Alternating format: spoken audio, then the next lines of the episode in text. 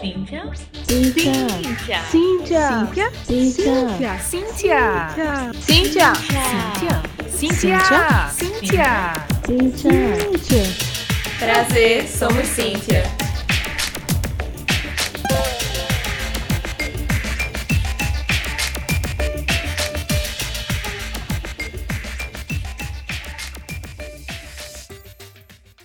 Oi, gente. Aqui é a Erika. Tô aqui novamente com a Lê. Oi, oi. A gente tá super feliz de estar indo pro nosso terceiro episódio. Tão bebezinho ainda, né? Mas como alguns bebês que eu conheço, a gente quer correr sem nem ter aprendido a andar direito. É por causa do feedback, gente. Tá sendo muito legal. A gente tá recebendo feedback da gente que a gente conhece, né? Aqueles bem amorosos, bem afagantes de ego, que faz a gente ficar se achando. Mas também de gente que a gente não conhece. Muito obrigada. Continue nos mandando mensagens no directs ou na timeline, mas mandem, mandem, que é muito bom mesmo. E a gente também quer fazer um agradecimento especial para as veteranas e veteranos de podcast que estão dando umas dicas bacanas, técnicas pra gente, que a gente tá tentando colocar em prática, a gente vai colocar com tempo, com recursos, mas tá ajudando muito mesmo. Muito obrigada a todo mundo que está nos ouvindo, muito obrigada a todo mundo que está nos divulgando, isso é muito importante também. E aí eu quero fazer um pedido especial para quando vocês forem divulgar nosso podcast, não só colocarem a hashtag Somos Cíntia, né, que a gente já divulgou bastante, mas colocarem também a hashtag Mulheres Podcasters. É, o pessoal do Ponto G e do podcast Lugar de Mulher Podcast sempre ajuda a divulgar. Então, isso aumenta o alcance do nosso, né, do nosso programa. A gente também gostaria de dar os parabéns para a professora daqui do Sim, Jéssica Vilela, que venceu com sua tese de doutorado o concurso de teses e dissertações em qualidade de software 2019 e recebeu o prêmio de primeiro lugar no 18º Simpósio Brasileiro de Qualidade de Software. Bom, mas agora vamos falar do episódio de hoje. Nesse episódio, vamos entrevistar a Isabela Mello, estudante de Engenharia da Computação daqui do Centro de Informática da UFPE, que vai falar sobre suas vivências como estudante e como integrante da Apple Developer Academy, além de algo inusitado que aconteceu enquanto ela estava num evento na Califórnia. Se liga aí na entrevista.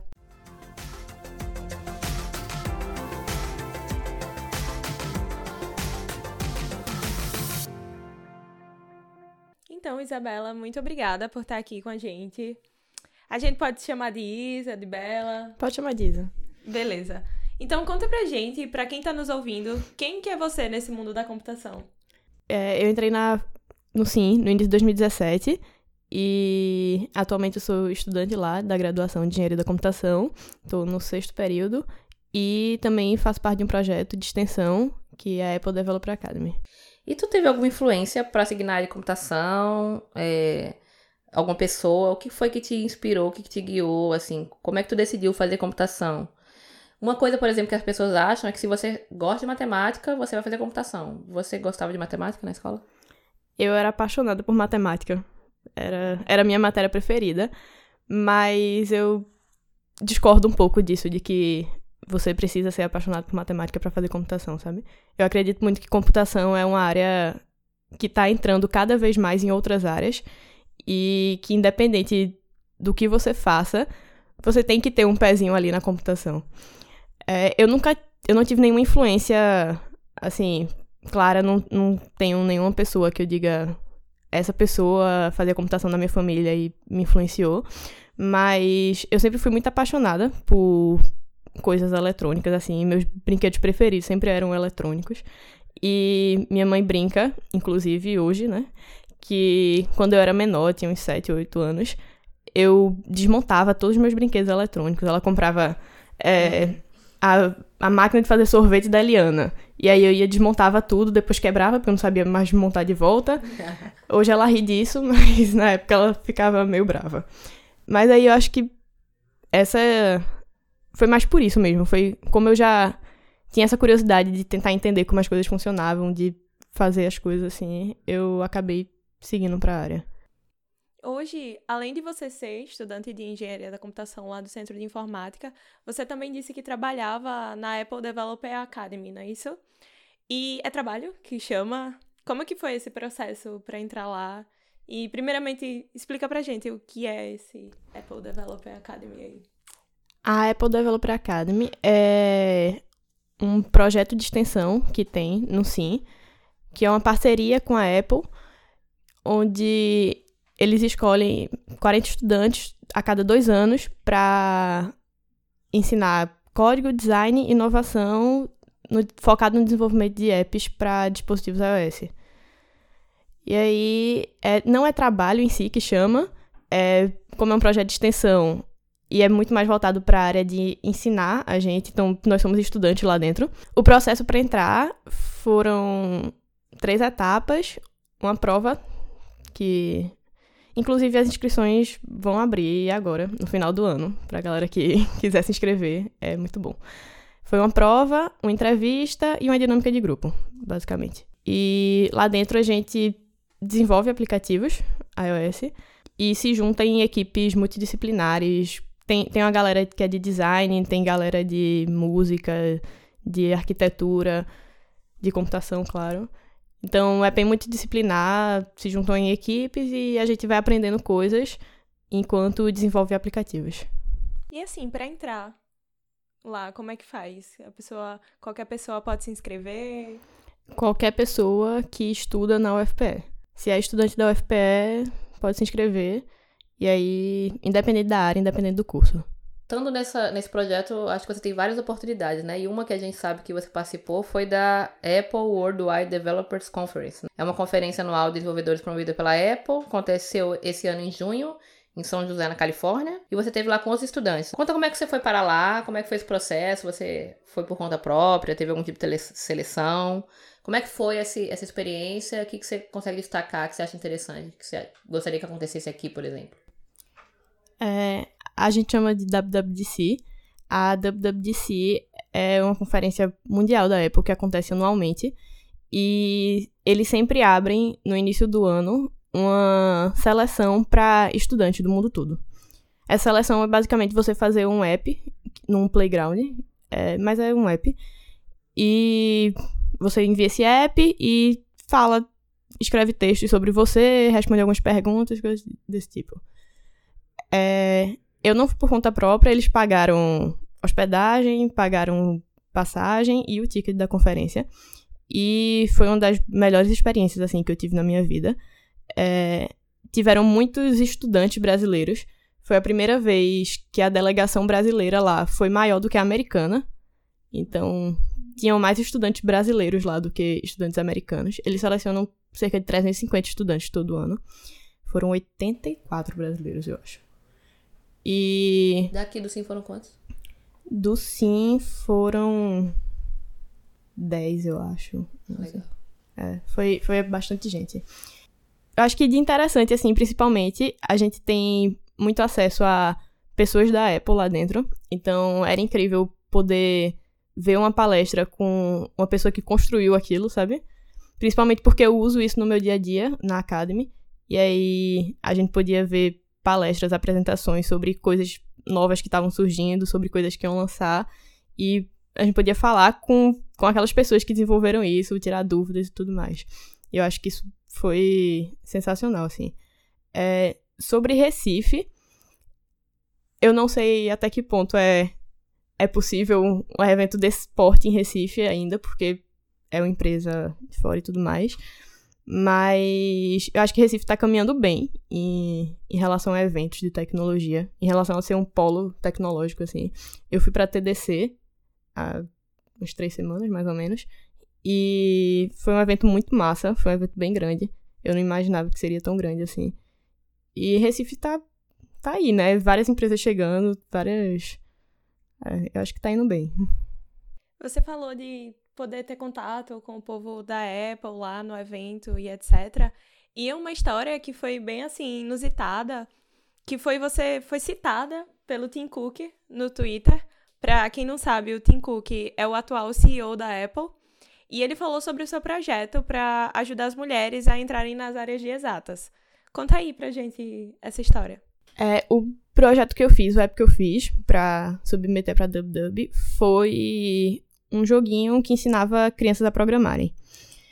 E no texto que a gente faz para submeter, eu falei muito sobre como é, foi entrar na área de computação, como foi uma quebra de paradigma para mim, porque eu vim de um colégio onde 50% das pessoas eram mulheres. E aí eu entrei em computação e tinham cinco mulheres numa turma de 50 pessoas. Depois do primeiro ano, esse número baixou para tipo dois. E, e aí eu falei muito sobre isso no texto, falei sobre como eu, de certa forma, gostava muito de passar conhecimento e vi na, em ser monitora também uma coisa para ajudar outras meninas que estavam entrando. Eu passei dois anos sendo monitora de introdução à computação e, e é muito legal ver. Eu era a única monitora mulher e é muito legal ver como as outras meninas da turma tinham mais se sentiam mais livres, assim, de vir falar comigo, vir perguntar para mim, sabe? Em vez de perguntar para os outros monitores meninos. Embora eles estivessem lá com a mesma função que eu. E, e aí foi mais por isso, foi sobre como como eu tentava trazer pequenas coisas pro meu dia a dia para para incentivar outras mulheres para conversar e fazer com que elas entrassem na área e permanecessem na área, que que acabou surgindo isso foi uma uma surpresa, assim. Eu nunca imaginei. Me enviaram um e-mail, eu disse, tá, bora. E nem me disseram que era. Não me disseram que era Twitter, não disseram nada. Eu só vi lá, tava no meio da conferência, me mandaram um print, assim, dizendo, meu Deus, saiu no Twitter de Tincurso. Eu, hã? Como é que é isso? É, é, foi, foi loucura. Você já começou a falar um pouquinho da sua vivência acadêmica, né, com esses exemplos de monitoria e tal, mas conta um pouco mais, assim, você faz o curso de engenharia da computação, né? Lá no Sim a gente tem três cursos, você faz o de engenharia, é, que é o que tem menos mulheres é, nas escolhas, né? Em número, normalmente, em geral, que tem menos mulheres. Como é que é a tua turma? Como é que você vê o Sim hoje? E que que você, quais são as suas principais dificuldades dentro do curso? É, como eu disse antes, eu gostava muito dessa parte de desmontar coisas e tudo mais, e aí foi mais por isso que eu escolhi engenharia da computação. É, o curso é um pouco diferente disso, mas foi o que me motivou a escolher dentre os três cursos o de engenharia. E foi um choque quando eu entrei, porque tinham pouquíssimas meninas e a evasão foi altíssima, assim, no primeiro ano. É, o Sim já era um, um centro, assim, de referência para mim. Durante o ensino médio eu comecei a pesquisar, né, curso e tudo mais, e eu vi que o Sim era um, um centro de excelência no Brasil. Eu já eu tinha como objetivo entrar no Sim, sabe? Então foi muito bom entrar. Eu conhecia antes, fosse lá visitar antes de. Não fui visitar, só conhecia por redes sociais e coisas do tipo. E aí a minha vivência foi muito disso. Eu acho que eu encontrei bons amigos no curso, sabe? Que, que me mantiveram focada e, e me ajudaram a, a ultrapassar as dificuldades. Já tive problemas em relação a professores, por exemplo já, já tive problemas assim em relação a, a alguma cadeira ou algum desentendimento por ser mulher.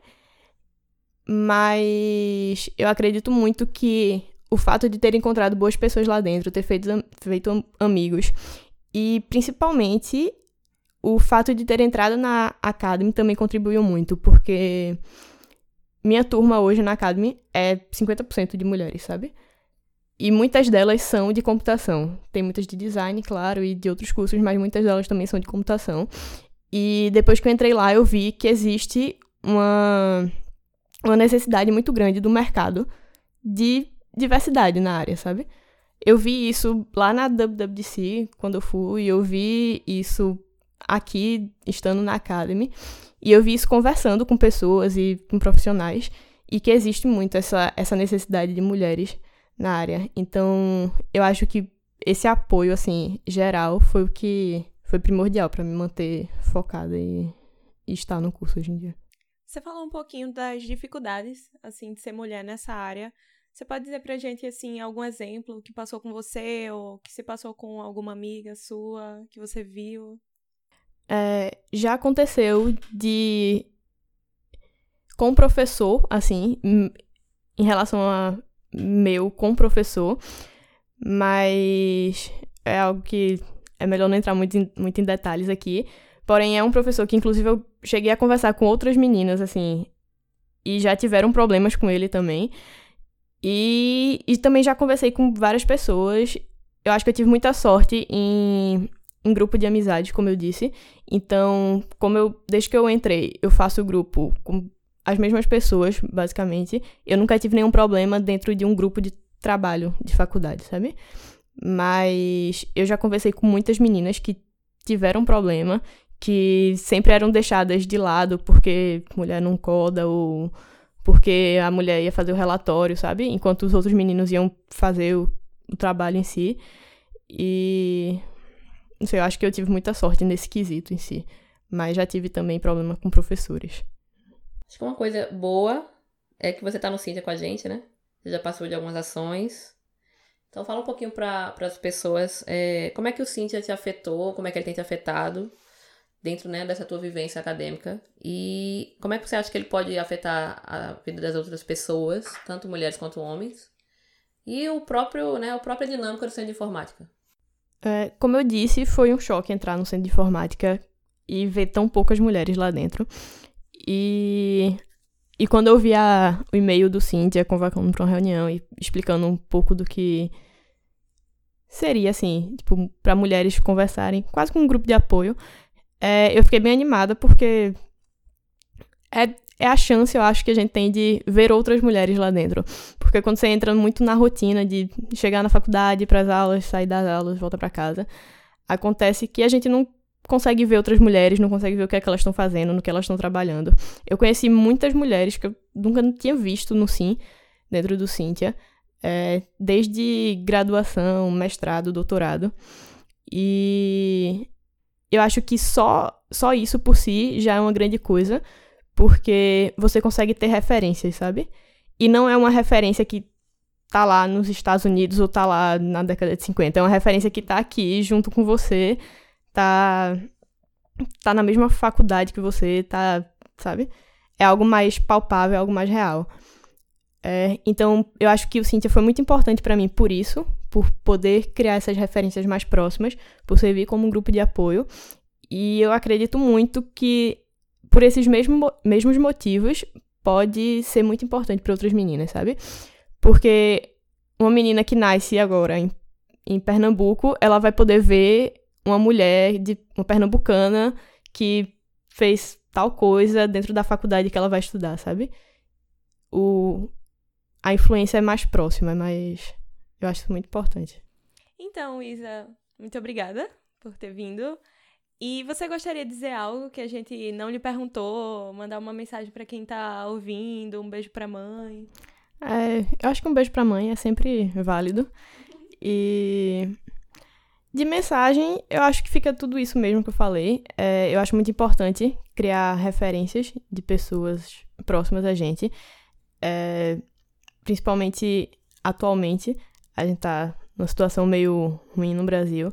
Principalmente atualmente, como a gente tá com vários ataques a universidades públicas e tal. Quando eu tava lá na Califórnia, eu vi muito de muitas pessoas de universidades públicas lá, sabe? Como eu disse, a delegação brasileira foi a maior do mundo e as pessoas de universidade pública eram maioria, tanto de universidades públicas quanto institutos federais.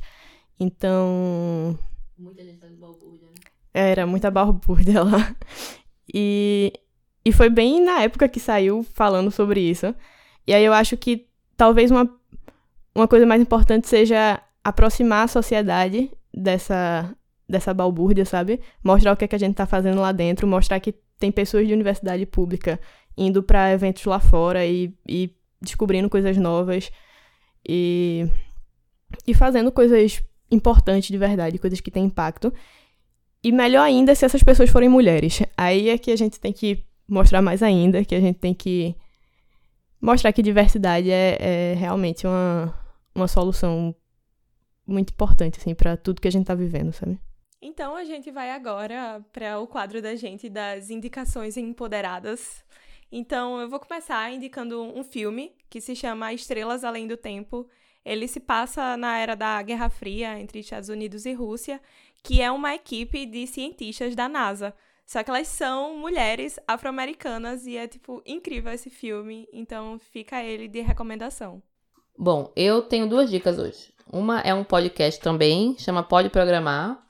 É feito por mulheres desenvolvedoras. Cada episódio elas falam sobre algum assunto técnico específico, dão dicas. É bem legal, tem bastante referência, vale a pena ouvir.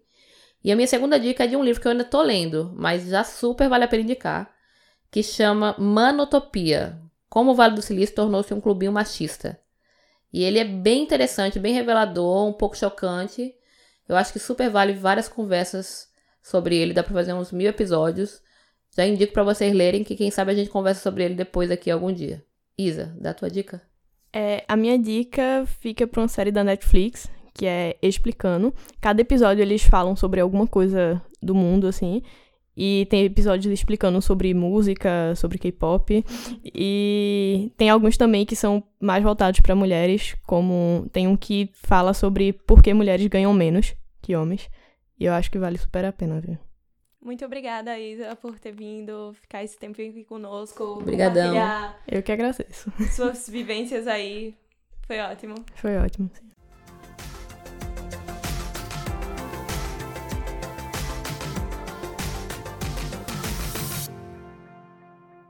No nosso episódio 2, a gente lançou um quadro que a gente chamou Quem é essa Maravilhinda? E aí a gente falou de Carol Shaw. Para quem não adivinhou, quiser pesquisar sobre ela, ela nasceu em 1955 em Palo Alto, na Califórnia, nos Estados Unidos, e ficou conhecida por ser a primeira mulher a desenvolver um jogo eletrônico em toda a história. Em 77, ela conquistou seu bacharelado em Ciência e Tecnologia e logo decidiu realizar um mestrado em Ciências da Computação. No ano seguinte, foi contratada como engenheira de software pela empresa de videogame Atari, e foi lá que ela ajudou a desenvolver os jogos Polo e 3D Tic Tac Toe. Em 82, ela deixou a Atari e foi trabalhar na Activision. E foi apenas com ano de companhia que ela criou o maior sucesso, River Raid, que também, minha gente, era o meu maior, né, o que eu mais gostava de jogar no Atari. Porque no meu era o Atari, no caso, mas enfim. E agora a gente vai lançar uma outra, né, uma outra charadinha para a próxima Maravilhinda. É, essa de hoje é doutora em Ciências da Computação e conquistou em 2015 o título de Doctor Honoris Causa na Universidade de Paris Dauphine. Quem é essa maravilhinda?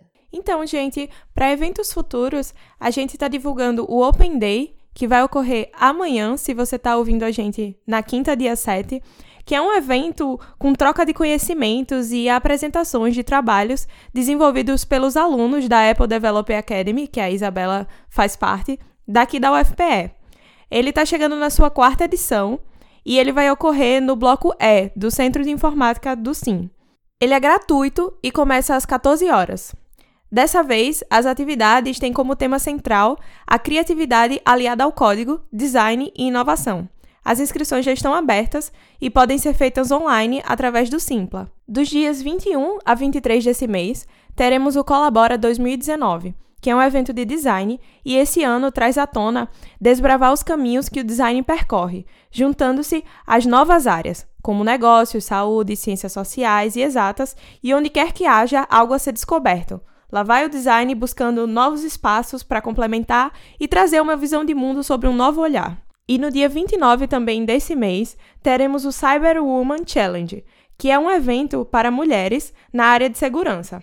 Fique ligado nas nossas redes sociais, que em breve vamos estar divulgando mais informações.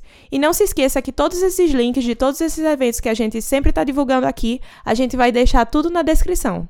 E para finalizar, gostaríamos de agradecer novamente a Isa por ter cedido seu tempo e para compartilhar as vivências dela aqui conosco Foi e massa. com vocês também que estão ouvindo. Muito obrigada. E não se esquece de seguir a gente nas nossas redes sociais, arroba Grupo Cíntia, tanto no Instagram quanto no Twitter. Não se esqueça de usar a hashtag SomosCíntia para falar o que, que você tá achando do episódio. A gente tá adorando ler todas as mensagens de vocês. E nos vemos daqui a 15 dias. Tchau, Tchau, tchau!